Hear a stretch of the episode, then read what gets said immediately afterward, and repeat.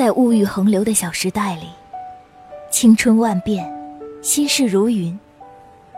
他们的友谊、爱情、梦想，在青涩迷茫与挫折反复中，逐渐清晰。您好，我叫乔安，周瑜的小一个身世神秘、自带背光、永不言败、所向披靡的女孩。她自信、勇敢、聪明、漂亮。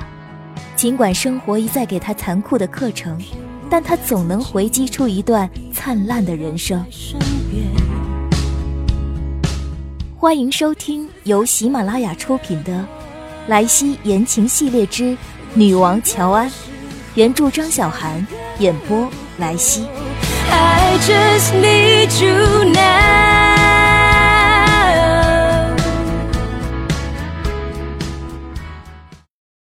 齐飞走了一个月，我们明面上过得都挺好的，充分享受着成人世界里物欲横流的残忍乐趣。我已经开始学会把自己的快乐建立在别人的痛苦之上。我再次遇到了喵喵。那天我本来特别萎靡，因为齐飞的事儿。陈乔治帮我约了新一期的采访对象，在公司楼下的咖啡厅里。我在家磨蹭了半天，想着就算心情不愉悦，也不能和钱过不去，坚持坚持，还得去把人见了。我穿着大裤衩和拖鞋就去了，我几乎是行尸走肉的从家里爬起来，在地铁里被人挤来挤去，再浑浑噩噩往前走，然后一抬头，就来到了咖啡厅门口。这次采访对象挺明显的。我在咖啡店外，透过玻璃窗，就能看得出是哪个。不是他长得多特别，而是他坐在咖啡厅正中间嚎啕大哭。根据周围人该干嘛干嘛的冷漠态度来推断，他已经哭了好一会儿。邻居已经适应了这种装修工地式的环境。女孩猛一甩头，拿出餐巾纸，痛快地擤了把鼻涕。虽然脸都哭变形了。但我还是一眼看出来，他是喵喵，抢走卫东的实习生，喵喵。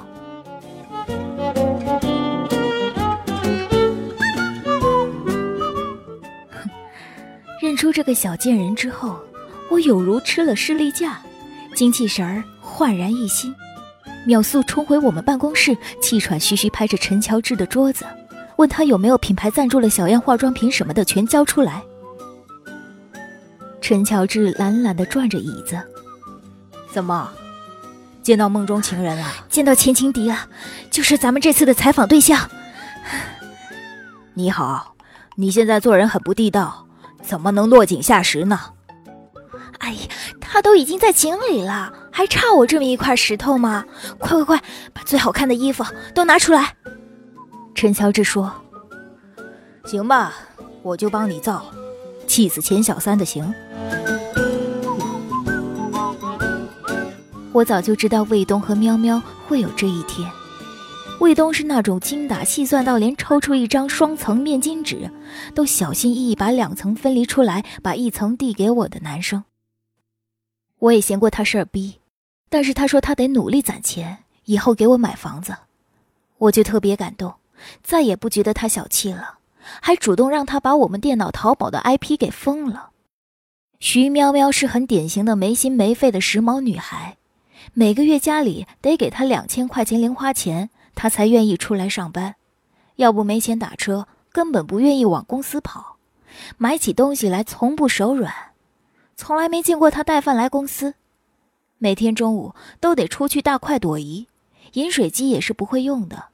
一箱箱订好的饮料就扔在公司一张空桌子上，跟同事说：“随便喝，随便拿，喝完了我再买。”得。最后，我是跟着卫东拼死拼活攒了一堆钱，他全孝敬小妖精去了，我只多了两件平时舍不得买的衣服。我们曾经感情所有的战利品，就算消失殆尽了。有时候我觉得可能是上天报复我，报复我当初总是喝一瓶徐喵喵的饮料，还往家里拎一瓶。也可能是我潜意识里太期待他们一拍两散。我也觉得自己是个乐于助人、心地善良的人，明白感情是勉强不来的人。但是男朋友因为劈腿和我分手，还让我拉着这对奸夫淫妇的手，头上戴着绿色光环，身后闪着圣光，祝他们幸福。我是肯定做不到的。我能做到的最好程度就是，别再记恨，好好活着。一个人在这个世界摸爬滚打，斩妖除魔，吃点蘑菇慢慢回血，还能全心全意去爱别人。可是看到喵喵那惨样，我实在是忍不住落井下石。主要是当时我也在井里呢，要是换在以前，我大概可能会选择俩人在井底待着，一起仰望夜空。但是现在不行，我必须得找点东西垫脚，从井底里艰难地爬上来。半个小时后，我从迷惘女青年摇身一变成淘宝名媛。开始我对陈乔治造的型十分不满意，大热天给我找了一身薄荷绿色的呢裙子，还给我配了那种大檐的浅橙色帽子。我对着镜子说：“，这个太奇怪了，这熊样太像在海边度假了。你想整个公司穿着正装的小白领笑死我吗？啊，一看我这行头，就是闲的在家开了个淘宝，干个嘛都得回眸一笑拍张照片的那种姑娘。”哪里有点职场知性美啊？陈乔治说：“你懂个屁，就是要把自己弄成这样。你要是把自己打扮得跟个女强人似的，只能说明离开他之后，你伤心欲绝，转战职场，混到现在还没着落。就得打扮得像放荡贵妇，这代表你现在过得好啊，有人养着。每天闲得智商下降，闲得放浪形骸，闲得只会自拍。”哎呦，太美妙了，我都不忍心继续畅想了。行了行了，你快去吧，我还得回去排版呢。我点点头，向陈乔治伸出了钦佩的大拇指。呵呵，还是你久经沙场，果然 gay 圈的斗争比较复杂。那我下去了，你等着瞧好吧。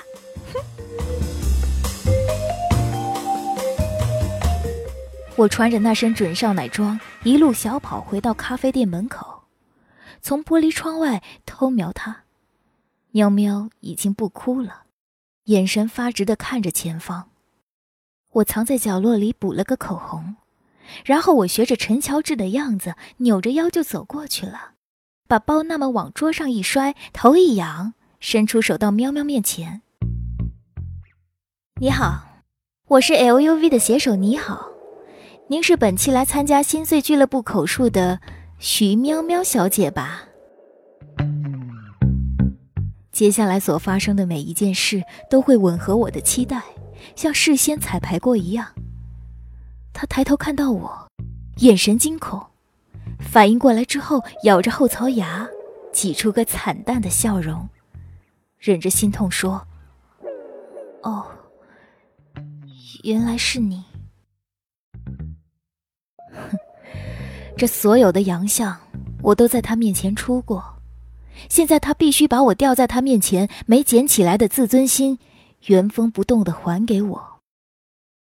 可惜人算不如天算，喵喵刚抬起头，我手还横在半空中，突然一个人冲进来，莽撞的要命，像是抱着橄榄球的选手，把我狠狠撞到一边。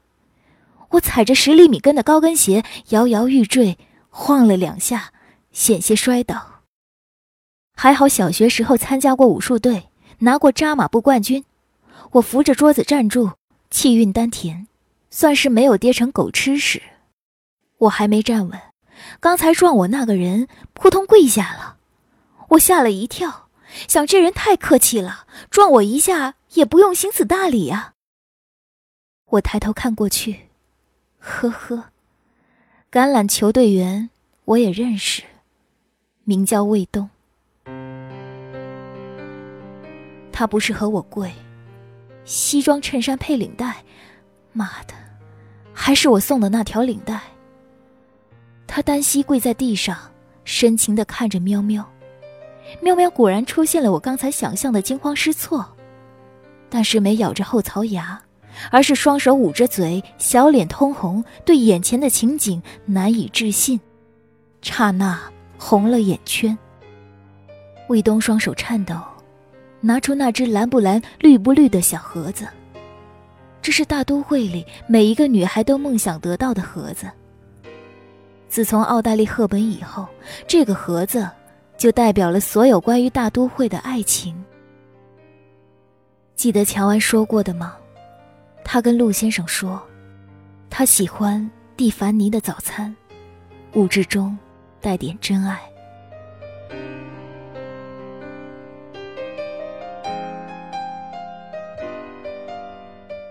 徐妙妙，我想过了，你那些缺点和我对你的爱比起来算不了什么。如果你喜欢一边擦头发，一边在屋里乱走，我就愿意跟在你后面爬着擦地。如果喜欢乱花钱，我就愿意使劲赚钱。你想买什么，我都给你买。我再也不怪你，老是忘记随手关灯了。以后咱家挂一百个灯泡给你开着玩。你知不知道，你走了这几天，我在家必须把每个灯都打开，骗自己你还在，要么我根本活不下去。徐妙妙，和你比起来，那几度电算个锤子哟。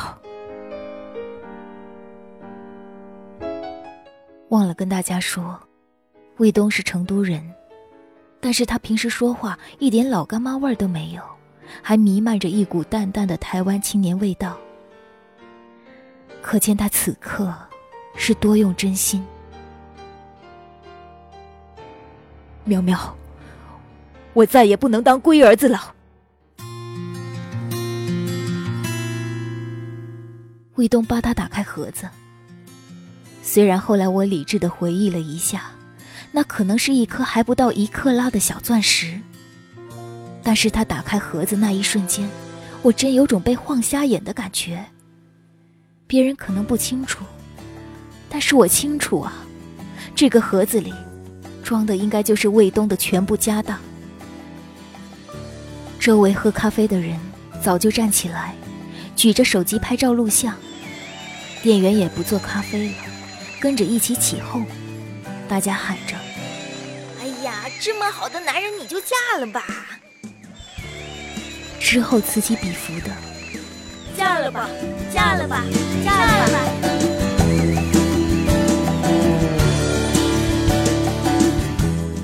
我看看徐喵喵，早就哭成泪人，眼泪被睫毛膏染成黑色，顺着脸颊流下来，轨迹清晰可见。啪嗒啪嗒往下掉，颤抖着把左手伸到卫东面前，轻轻点头。卫东傻眼，手忙脚乱，拿了几次戒指都拿不出来。人群中的保安大爷焦虑的用上海话大声指挥着。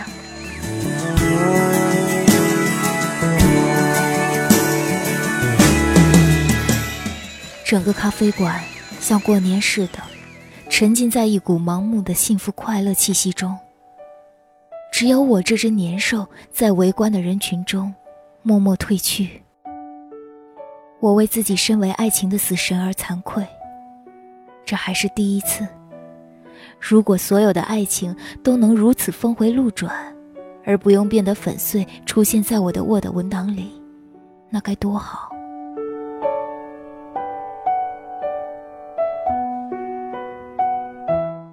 走出门，我摸摸脸，泛着潮湿。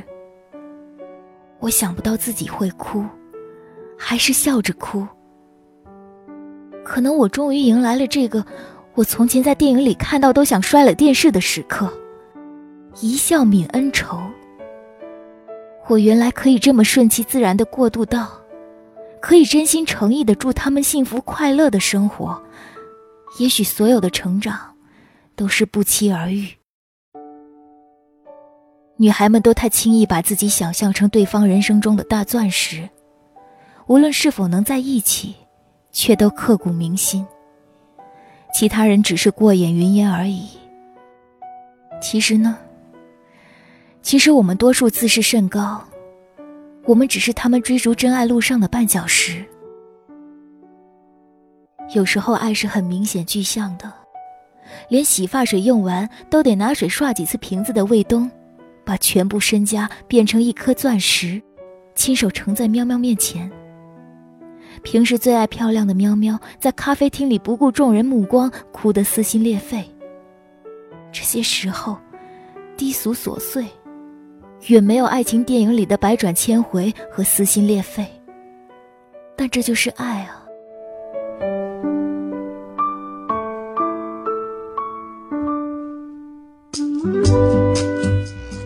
收听的是由喜马拉雅独家发布的《女王乔安》。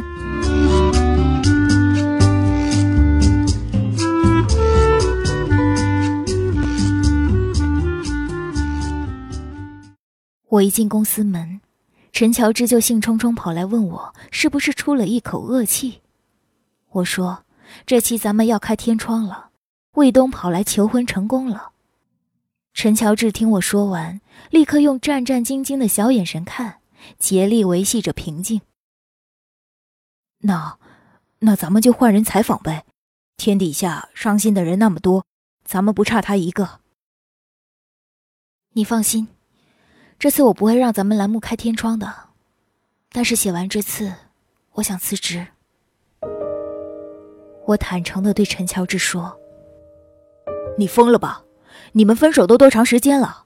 上次你因为他辞职，现在还因为他辞职，你脑子没水吧？他们结他们的婚，你瞎凑什么热闹？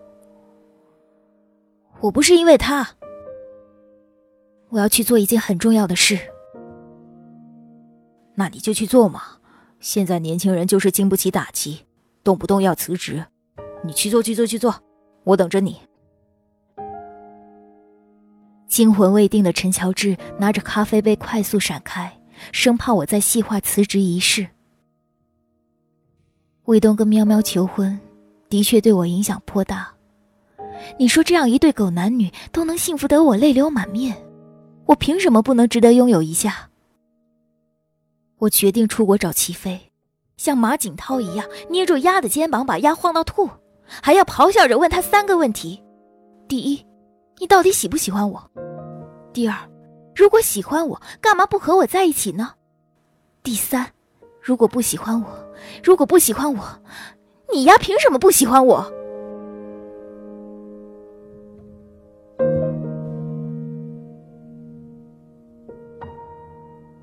而此时，乔安正在平步青云的升迁，顺利完成了浸染的项目。新品发布会后，还在 IFC 办了个展。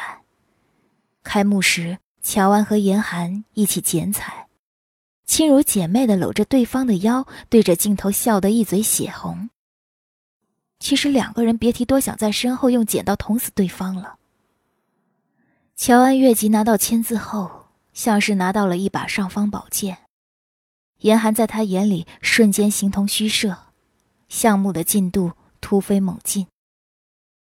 拍宣传片的时候，乔安和严寒两个人并排站在摄影棚里盯着，冷气打得特别低，冻得俩人都起鸡皮疙瘩了，谁也不理谁，还是没停下向对方开枪。严寒让模特搭个围巾。乔安说：“太复杂，让摄影助理去把围巾拿下来。”后来折腾了好几回，乔安对严寒说：“龚总已经把项目全权委托给了我们公司，您请放心，我们一定尽全力完成。您那么忙，就不用在这盯着浪费时间了。”严寒听完这话，扭过头看着他，下巴几乎快要碰到乔安的肩膀。乔安。我可以很负责的告诉你，现在你越得意，总有一天，你会越后悔。因为和室温明显的差距，都能感觉到他这句话的温度。谢谢前辈提醒。乔安眼睛还盯着模特，直到严寒走出摄影棚，乔安始终都没看他一眼。坏事做多了，谁都会恐惧。乔安当然也会怕，可谁又没做过点坏事？但是做坏事也有做坏事的秘诀，就是千万别犹豫。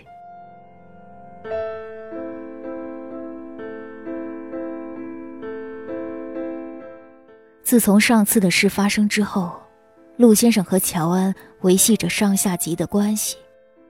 陆先生交代的事乔安一一去做但是私下再无联系。就算是电梯里只有陆先生和乔安两个人乔安也会退出电梯等下一趟。有一次加班从公司出来，乔安按开电梯，电梯门打开。陆先生站在里面，双手插袋，特别像站在学校门口等小女友放学的高中生那个熊样。乔安赶快按下关闭按键，之后陆先生再按打开，乔安再按关，反复几次，这趟电梯下不去，旁边的电梯上不来，门开开合合，两个人就这么看着彼此。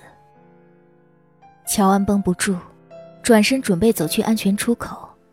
陆先生突然探身，把电梯门挡住了，从乔安身边走过。你坐电梯，我去走楼梯。说完，打开安全出口的门，走了出去。乔安怅然若失地看着安全出口，电梯门合上，离开这个楼层，没带走任何人。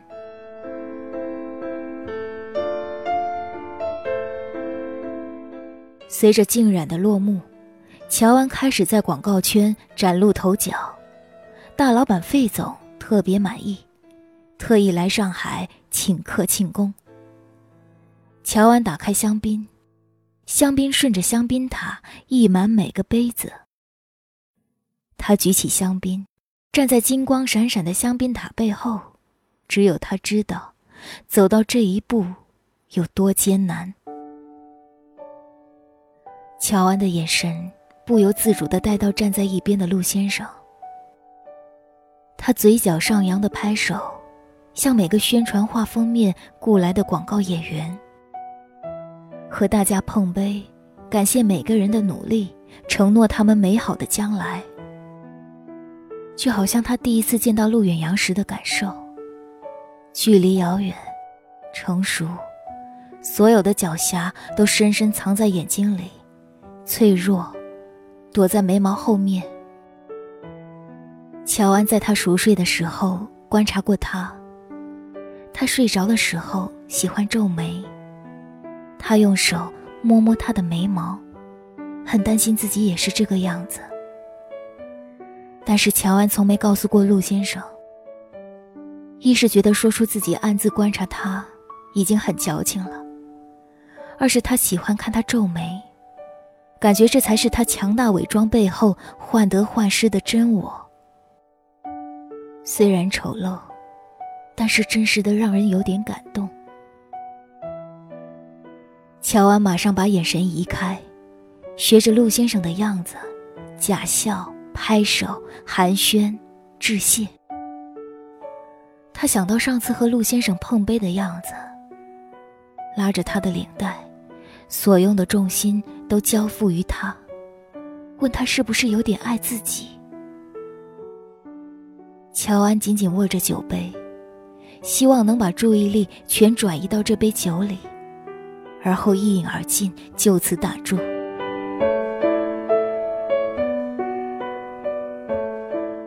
那天大家都玩得很开心。费总勾着陆先生的肩膀，称兄道弟。说菲欧娜告诉他，乔安是陆总挖来的，实在很有眼光，知人善用，言语间难免带着暗示。乔安和陆先生在老板面前客套微笑，轻轻碰杯。乔安低低头说：“做得好的地方都是陆先生的栽培，做得不好的地方，都是自己没有经验。”费总直言不讳，说：“这个女孩我喜欢，正好缺个董秘，要不要来北京发展？”乔安没回答，第一个动作是去看陆先生。他正仰着头喝香槟，放下杯子后没看乔安，直接对费总说：“要看乔安自己的意见。”费总借着酒劲儿。不知道是真醉还是装醉，眼神里就四个字：“我全都懂。”意味深长的对陆先生说：“要你舍得才行啊。”陆先生大笑起来：“ 您这话说的，我怎么可能拦着别人高升呢？特别是乔安，他自己喜欢就好。”说完又补了一句：“我希望自己手下的每个员工都能有更好的发展。这种事还是得他自己决定。”菲欧娜看出对话里的些许尴尬，马上拉着陆先生走。说不能光顾着拍马屁，也得和其他同事欢庆吧。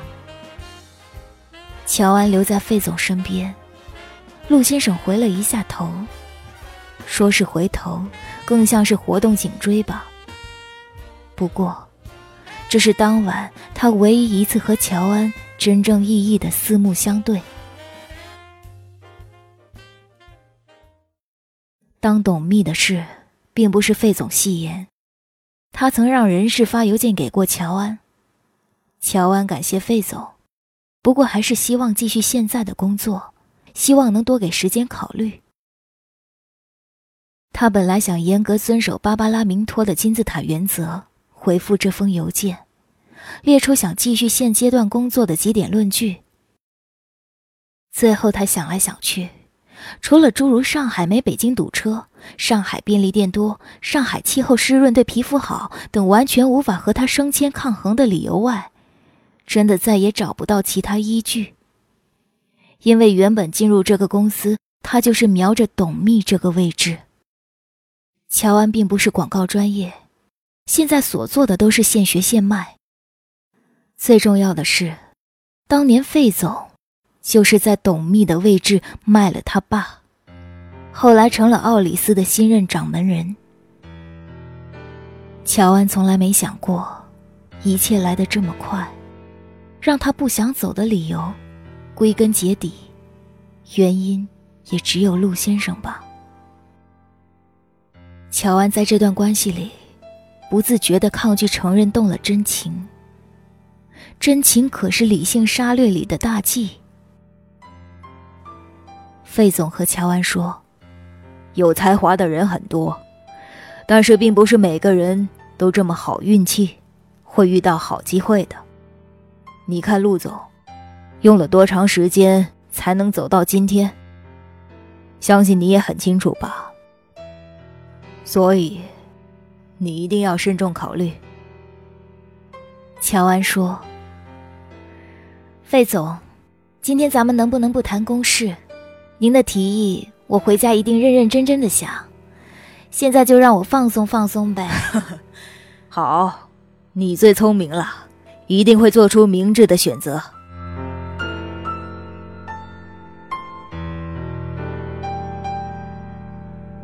其实是乔安的目光一直追着陆先生走，看到他接了一个电话，离开了公司。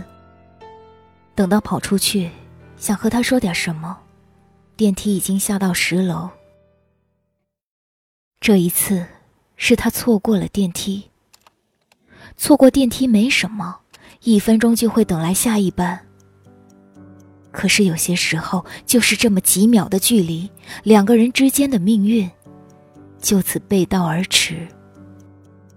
乔安这一头，身后的所有人都在狂欢，而他最想一起庆祝的人。在电梯的另一个尽头，电梯门打开，陆先生走出大楼，坐上了一辆红色的凌志，开车的正是严寒。可是没有错过，又怎么可能在看过世界后再次相遇？没有悔恨，又哪来的回忆？没有不如意，又拿什么来谈论人生？谁让时间是让人猝不及防的东西，晴时有风，阴有时雨，争不过朝夕，又念着往昔，偷走了青丝，却留住一个你。是一场有去无回。听众朋友，您刚刚收听到的是《莱西言情系列之女王乔安》，原著张小涵。本节目在喜马拉雅独家发布，微信公众账号搜索“莱西言情”也可收听哦。